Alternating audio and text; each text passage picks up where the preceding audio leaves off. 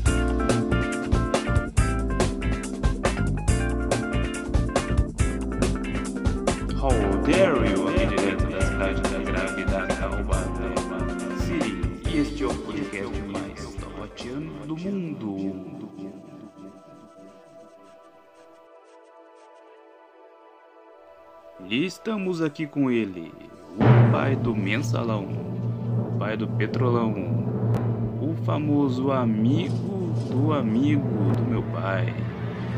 Ele que conseguiu fazer o maior roubo da história da República Bananense. Luiz Inácio Lula da Silva. Primeiro eu vou contar coisa que eu pouco emocionado de estar aqui. É muito, é muito gratificante ficar perto de uma personalidade como você. Opa, o prazer é todo meu, né? Mas eu prefiro que você não, não fique puxando muito meu saco, não, porque eu não sou desses aí não, viu, cara?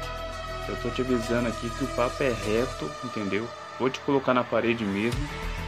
Tudo que Ou tiver que seja, perguntar, vou perguntar. você cara. é um menino ainda dos anos Idade. 90, dos anos, sabe? Cara, eu sou novo mesmo, entendeu? Não tô novo assim, porque eu tenho 29 já, tá ligado?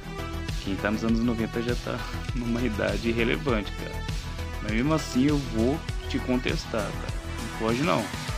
Então ficar perto de você, conversar com você, sabe, saber da quantidade de manifestações que eu fui, que você participou, de comício, de 1 de maio. Quero te dizer que é uma experiência nova para mim estar diante de você para você me fazer pergunta. Uma, uma alegria. Olha, só se foi em outra vida, porque nessa eu não lembro não, cara. Nunca fui pra uma manifestação do PT. Sei você tá falando é balela, cara, mas eu entendo. Você tem que fazer essa campanha política, né? E a gente tá aqui pra falar disso também. Então vamos começar fazendo algumas perguntas aqui. Sobre a política atual, o que você acha sobre aquela coisa da dos absorventes gratuitos lá que a galera tava querendo que o governo desse absorventes gratuitos pra mulherada? que uma figura como você pode ajudar de forma extraordinária.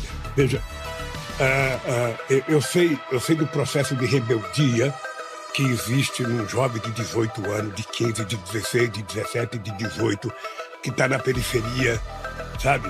E que tá, tá vendo o pai desempregado, tá vendo a mãe desempregada, tá vendo ter conflito dentro de casa, sabe? Às vezes não tem todas as coisas que ele gostaria de ter para comer, sabe? Então, eu sei porque eu vivi isso. Eu sei o que, que é num domingo você ver uma mãe na beira do fogão em pé com outros oito filhos sentados em volta dela sem ter um bocado de feijão para colocar no fogo. Sim. Então, o que, que a gente tem que falar para essa molecada toda, para essa juventude que vai te ouvir, que vai nos ouvir? É o seguinte: olha, ô, mano, isso, isso faz bem. Eu fiquei oito anos na presidência, mano. Oito anos. Eu nunca fui num restaurante. Eu nunca fui num batizado, eu nunca fui num casamento, eu nunca fui no aniversário. Oito anos como se eu estivesse cumprindo uma missão. É, deve fazer bem mesmo. É, é aquela coisa de restrição alimentar, né, dieta, né? Eu lembro de uma reportagem que saiu que quando falaram da restrição alimentar de Cuba, eles também disseram que fazia bem para a população, que a galera né, tinha menos doenças relacionadas com diabetes, colesterol alto, né? Então acho que faz bem mesmo. Mas é, Lula, a gente falou aqui, né, da sua posição política aqui, a gente sabe qual, qual que é, né? Que é a rouba mais faz. E, mas eu vou aqui fazer uma, uma próxima pergunta. Fiquei sem criatividade nenhuma para poder fazer essa próxima pergunta, então eu vou direto já na uma pergunta bem reflexiva. Quero ver se você tem uma resposta profunda para isso. Qual que seria o paraíso após a sua morte? O que você pensaria ver no paraíso quando você, enfim, partir? Quando, quando você for, é, depois dos 112 anos, né? Você disse que você vai ver até os 112, né? Qual que seria a sua ideia de paraíso? O companheiro Mandela e o Fidel Castro no primeiro de maio. Eu estou realizado. Eu imagino quão realizado você estaria. Só explosão e paredão, né? Sabe, quando você estiver revoltado, quando você não estiver acreditando em ninguém, quando você achar que ninguém presta, Lula não presta, sabe? E ninguém presta, preste você. Seja preste você, ao invés de você ficar. Não, não, não, não, não, não, não, não, não, você entendeu errado, entendeu? Você tava só dando uma zoadinha de leve, pô. Ô, Lula, pelo amor de Deus. Você não era assim não, cara. Cadê aquele senso de humor que você tinha antigamente? Aquelas piadinhas lá de pelotas, portador de viado, né? Feminista goleiro duro, né? Então, você tá perdendo o senso de humor, cara. Tá andando muito com a esquerdinha da Rastaquera. Muito, andando muito com a esquerdinha Vila Madalena, cara. Você não era assim, mano. Por que, que você acha que a minha orelha é caída assim de tanto ouvir? Eu se tiver numa reunião com 30 pessoas, eu ouço as 30 pessoas. Eu ouço piada, a mesma piada três, quatro vezes, eu não falo que sei.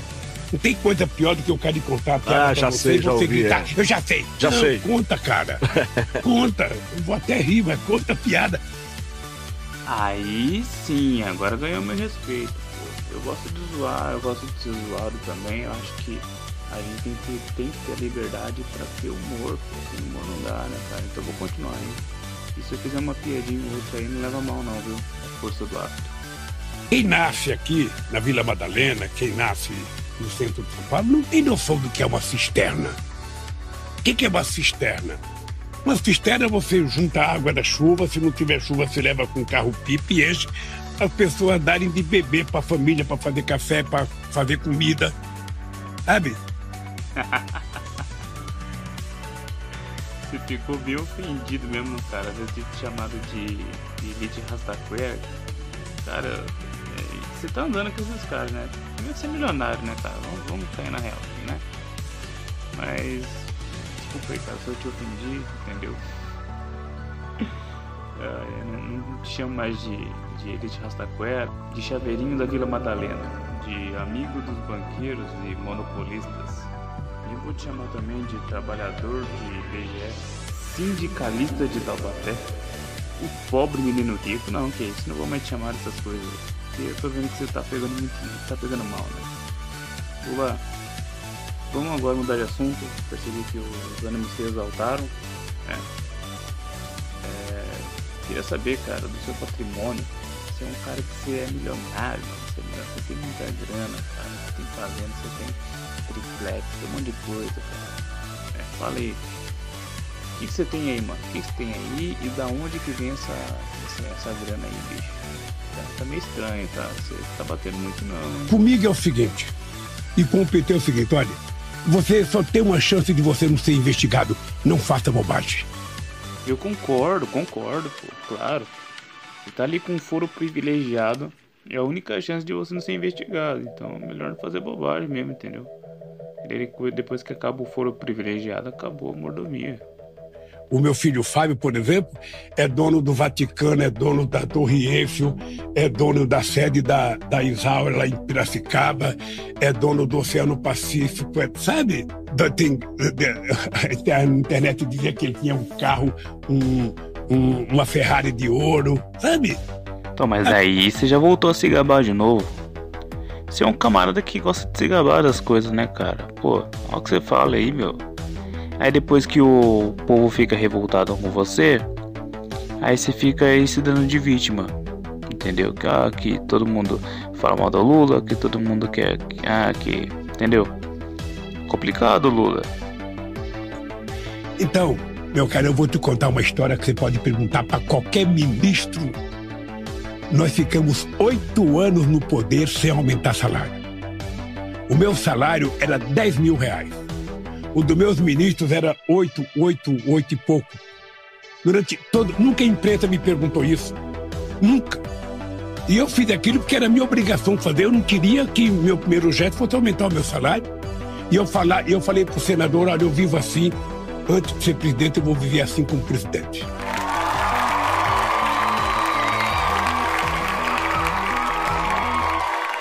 É isso que o povo gosta. É isso, cara. Lula, você realmente era um cara que fora de série, fora de série. Você não queria aumento, ficou oito anos sem aumento, né? Todo aquele negócio rolando lá do petrolão, de mesadinho, de mensalão, escândalo do, do correio e tal. E você totalmente íntegro, totalmente entrega a sua missão. Parabéns, Lula. Olha, mas a gente acabou se distraindo aí com a conversa aí. E você não respondeu, cara. Da onde que tá vindo a sua grana e tudo mais e tal. Qual, qual que... Porque você não foi um cara que, que gostava de trabalhar, né? Então você tem que ter uma fonte de renda. Da onde que vem essa fonte de renda aí, vai? Hoje, o que, que você tá. Da onde você tá tirando sua grana? Hoje eu sobrevivo do PT. O PT me paga o salário. Eu acho que, não sei se, se alguém aqui sabe, acho que é 27 mil reais que o PT me paga. Pô, 27 mil? 27 mil da onde? Porque vocês não produzem nenhum produto e nem nenhum serviço. Tá me cheirando a mamadeira do Estado aí, cara. Entendeu? Tá me cheirando a mamadeira do Estado, cara. Não tô de brincadeira não, bicho. Desembucha, cara. Desembucha, Lula. Vem, contribuição de filiado, contribuição de deputados. E vem o fundo partidário. Então o PT tem vários membros da executiva que vivem de salário do partido. Tá aí, viu? Falei. Vocês mamam no dinheiro público até hoje, cara. Pô, vocês são, são muito sem vergonha. Muito sem vergonha. Me desculpa. Ah, eu tenho dois apartamentos em São Bernardo de 70 metros quadrados que estão bloqueados e tem o um apartamento que eu moro de 290, de 190 metros quadrados que também dá Tá bloqueado? É, por que será, né? É, cara, pelo jeito vocês não pensam mais na, no povo, não pensam mais nas famílias, não pensam em mais nada. Vocês só querem gastar, gastar, gastar, gastar e mamar o dinheiro público nosso. Deixa eu só tocar no assunto que você falou a palavra família. E eu lembrei que no outro bloco você falou da família, que a direita significa. Isso, é. Sabe, que um dos pilares da direita é a família. Isso é, isso é, isso é fetiche. Então, eu não, não admito que a direita defenda a família. Eu defendo a família. Eu fui um cara que casei em 69, minha mulher morreu dois anos depois no parto, depois eu casei com a Marisa, fiquei 43 anos casado com a Marisa. A Marisa morreu, agora eu vou casar com a Janjinha. Vou casar outra vez. Então, mas daí você tá falando que você tá casando várias vezes e que tá tendo vários relacionamentos, isso daí não é, não é o ideal. O ideal é ter uma família ali unida, né? Que tem o pai e a mãe certinho. E que isso seja a base né, para uma boa educação, para formar um bom cidadão para nossa sociedade, cara. Eu não sou de ficar, eu quero casar. Sabe? Eu quero casar para dar para ela a certeza de que ela tá casando com um pernambucano, sabe que a de... Então, é quem quem cuida de família, sabe, não é a direita que cuida de família. A direita faz hipocrisia. Cara, eu até concordo com você que a família não é da direita e nem da esquerda. Mas é justamente a esquerda que prega que o, a família é menos importante que o Estado. Portanto, em um regime comunista, né, que é o que você acredita, é, você tem que entregar o seu pai, a sua mãe, por exemplo, né? As feministas, por exemplo, elas falam que tem que destruir o núcleo familiar, que é o pai e a mãe, é, na hierarquia né, da, do comando do filho, e sendo o pai como o, o, o líder, né? Então tem que destruir toda essa nomenclatura, toda, toda essa formação. Né? Não é a gente que está falando que quer destruir, vocês que falam. Pô. A mesma coisa é religião. Sabe? A religião, ou seja, a religião está sendo mercantilizada. Não é o Estado que tem que se meter e dizer que essa é certa ou errada. O que eu fico chateado às vezes é a mercantilização da fé. E por isso, para vocês é mais fácil é proibir essas religiões ou proibir religiões em regimes comunistas. Porque daí você acaba com essa dor de cabeça de mercantilização da fé, né? E etc. Hum, conheça esse golpe. Eu sou verdadeiro. Eu não uso o nome de Deus em vão. Quem acredita Pô. em Deus não mente em nome de Deus. Aí é outra coisa que eu concordo com você de novo, cara. Caramba. Não, realmente, o cara que usa o nome de Deus para poder roubar, para poder mentir, para poder enganar, para poder fazer maracutaias, né? É realmente um cara que merece é, ser julgado, né? Merece o pior, né? Mas, né, como você não colocou o nome de Deus em vão, então tá válido mentir, válido roubar. Você é um cara verdadeiro. Realmente, você é um cara muito verdadeiro. Ah, vamos aproveitar, né, que você é um cara verdadeiro, né, que você é um cara bem sincero. Vamos aqui falar aqui do Bolsonaro, então, né. Você tá dizendo aí que o mercantilismo tal, da fé e tudo mais. O que, que você acha da, da, da atitude do Bolsonaro em relação à religião? que agora ele meio que reavivou esse debate aí no debate público, ninguém falava mais. O que, que você acha dele aí, vai? Pode falar aí. Ele acha, ele, ele acha que falando, sabe, Deus acima de todos, e Brasil acima de tudo e Deus acima de tudo, ele acha que tá, que, que tá fazendo alguma coisa. Ele tá mostrando que é ignorante. Bom, esse aí foi um slogan de campanha, né, cara? Mas, é, cada um faz o slogan que quer, né? Eu acredito que realmente que Deus está acima de todos, né? Isso aí é uma máxima, inclusive do protestantismo, em que a gente acredita que o que Deus ele, ele é o que merece toda a glória, né? toda a honra, toda a glória. É, então a gente tem o sólido glória, que é uma, uma das solas, né? E cara, eu acredito que isso é, foi benéfico religiosamente, porque as pessoas passam a olhar melhor para a religião e tudo mais. Mas aqueles maluquinhos que, que começaram a associar Bolsonaro à religião, o próximo Messias, isso daí é, é, é uma galera que já era idólatra, que já estava esperando por alguém que pudesse encarnar esse cara aí. É, esses aí já, já tinham um coração idólatra. Esses caras aí não contam, mas realmente eu acredito que, que Deus está acima de tudo, né, que deu o seu filho inclusive para que ele morresse pelos nossos pecados, né? Morreu na cruz, né, por nós para salvar a nossa alma. Quem é que mandou crucificar Jesus? Qual era o mal que Jesus fez na terra que ele foi crucificado? Sabe qual era o mal? Defender os pobres. Morreu na cruz por causa dos pobres, cara. Morreu por causa de todo mundo, né? classe média, rico. Ele morreu para que todos pudessem ter acesso à, salvação de sua alma. Então não tem nada a ver com classe social, não. Deve ter uma coisa maior do que todos nós e do que a nossa mente consegue saber. Esse é o meu Deus. É, é, é, um, é um Deus que simboliza o que tem de bom, o que você faz de bom, o, o, coração dos bondosos, aquele que é solidário, aquele que estende a mão, aquele. Sabe? Esse é o Deus que eu acredito. Mas eu não posso achar que, que o Deus do torturado é o mesmo Deus do torturador. Bom, o mesmo Deus do torturado, o mesmo Deus do torturador, inclusive o mesmo Deus de Dalai Lama, o mesmo Deus de Teresa de Calcutá, é também o Deus do Hitler, tá ligado? É o mesmo Deus, né? A diferença é que alguns decidem segui-lo como Senhor e Salvador e outros decidem desprezá-lo e seguir a própria intuição, os próprios sentimentos, né? Os próprios Acho que... Agora você pode optar em fazer com que a tua vida sirva o bem ou sirva o mal. O Bolsonaro fez uma opção. A vida dele é para servir o mal, é para servir a mentira. Veja que depois de todo esse tempo na presidência, com quase 600 mil pessoas mortas, com 20 milhões de infectados, esse cara não foi visitar um hospital, esse cara não foi visitar um parente das pessoas que morreram. Esse cara vive desfilando com bandeira do Brasil, por esse Brasil afora, achando Bom, que o Brasil é, é. Claro que, obviamente, ele devia ter se comportado melhor, ter feito mais é, coisas simbólicas, né, para que as pessoas se sentissem mais seguras, né, ter feito mais palestras, né, mais entrevistas, é, se desculpando ou, né, fazendo coisas para que a gente pudesse é, se acalmar, né, inclusive para que pudesse confortar as vítimas. But, né, foi você mesmo que disse que o vírus era um presente da natureza, pô. Não tô entendendo. Você comemorou pelo que, graças a Deus, que a natureza criou esse monstro chamado coronavírus? Ué? Então, não sei, não sei o que você tá querendo dizer com isso não, cara. Eu, quando, quando agradeço a Deus, eu agradeço pelo que me acontece.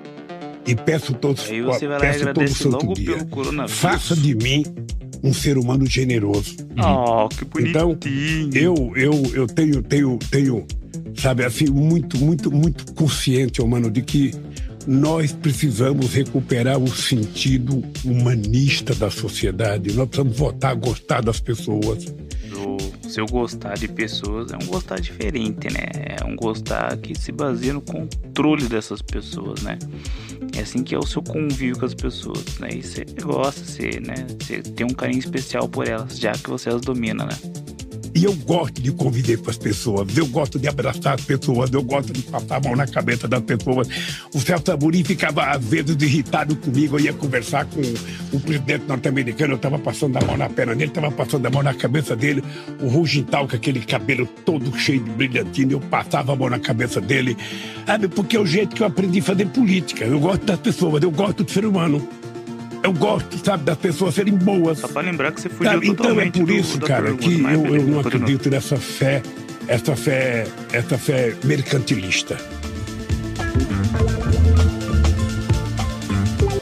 Agora falando aqui do mudando de pato para ganso, falando sobre o movimento negro, que o movimento negro é uma boa base né, do movimento negro, ela veio do PT.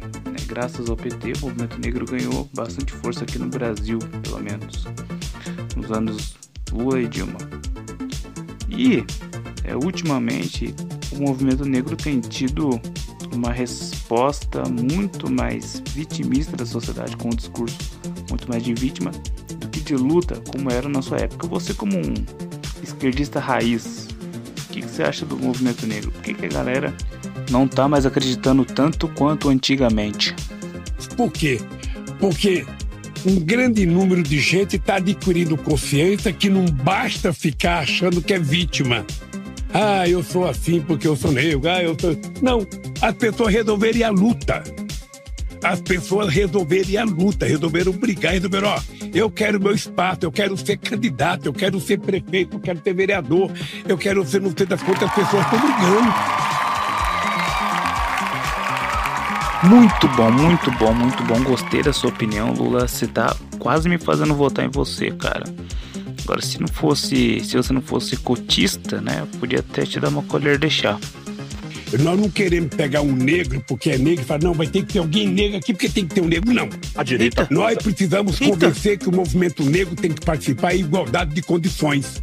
Aí sim, rapaz. Pô, tô gostando do Lula anti-movimento negro, cara. Não esperava, não, Eu fui agora participar de uma reunião com o movimento negro na Bahia. Fui lá no Ilê.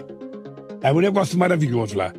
Sabe, Aquela gente é tudo melhor formada do que eu. Aquela gente tem mais cultura do que eu. Aquela gente pode ser dirigente do PT, pode ser presidente do PT, pode ser. Pode ser tudo. Sabe, não é, não é, não é que a gente fala, a mulher vai entrar na política e a gente vai eleger um monte de mulher. Você sabe qual foi a maior frustração que eu tive, ô, Mano, em 82? Quando a gente criou o PT, eu fui candidato a, a- a- a governador aqui em São Paulo. Eu achava que só pelo fato de eu ser trabalhador e ter criado o Partido dos